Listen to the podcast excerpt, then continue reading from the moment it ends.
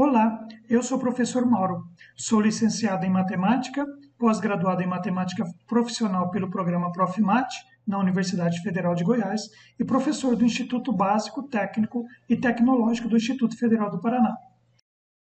Neste primeiro seminário de pesquisa e extensão do Instituto Federal do Paraná, quero apresentar o projeto de pesquisa O uso de tecnologias digitais como ferramentas auxiliares no processo de avaliação da aprendizagem da matemática no curso técnico de eletromecânica no Instituto Federal do Paraná.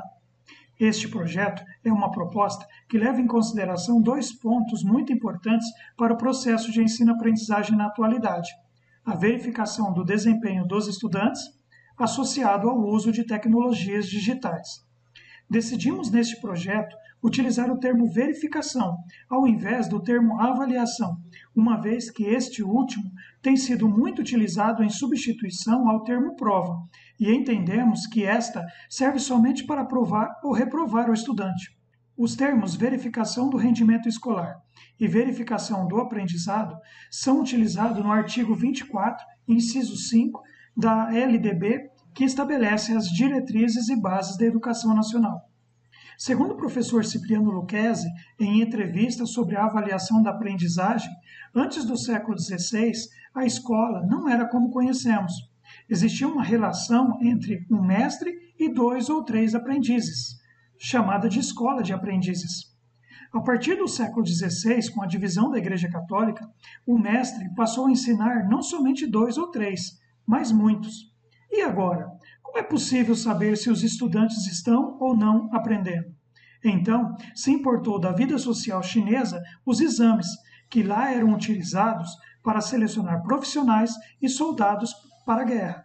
Como este método era seletivo, então a avaliação nas escolas também passou a ser seletiva, ou seja, quem passa no exame continua e quem não passa é retido. Em 1930, o professor americano Ralph Tyler percebeu a falha nesse sistema de avaliar e concluiu que avaliar consistia em verificar o desempenho do estudante, e caso não aprendesse, bastaria ensiná-lo novamente, até adquirir o conhecimento suficiente. Infelizmente, no Brasil, já se passaram mais de 90 anos depois disto, e ainda, os sistemas de ensino se utilizam do método chinês. O professor Cipriano Lucchesi destaca também que o papel da avaliação é o de revelar a qualidade da realidade do aluno.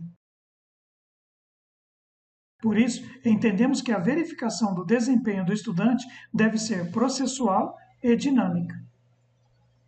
Em se tratando de tecnologias, o site glossário CEALI da Universidade Federal de Minas Gerais define o termo tecnologias digitais como sendo um conjunto de tecnologias que permite a transformação de qualquer linguagem ou dado em números, isto é, em zeros e uns. Logo, tecnologias digitais seriam todos e quaisquer dispositivos que conseguem reconhecer, interpretar e transmitir imagens, vídeos, sons, textos de forma digitalizada, como smartphones, tablets ou computadores.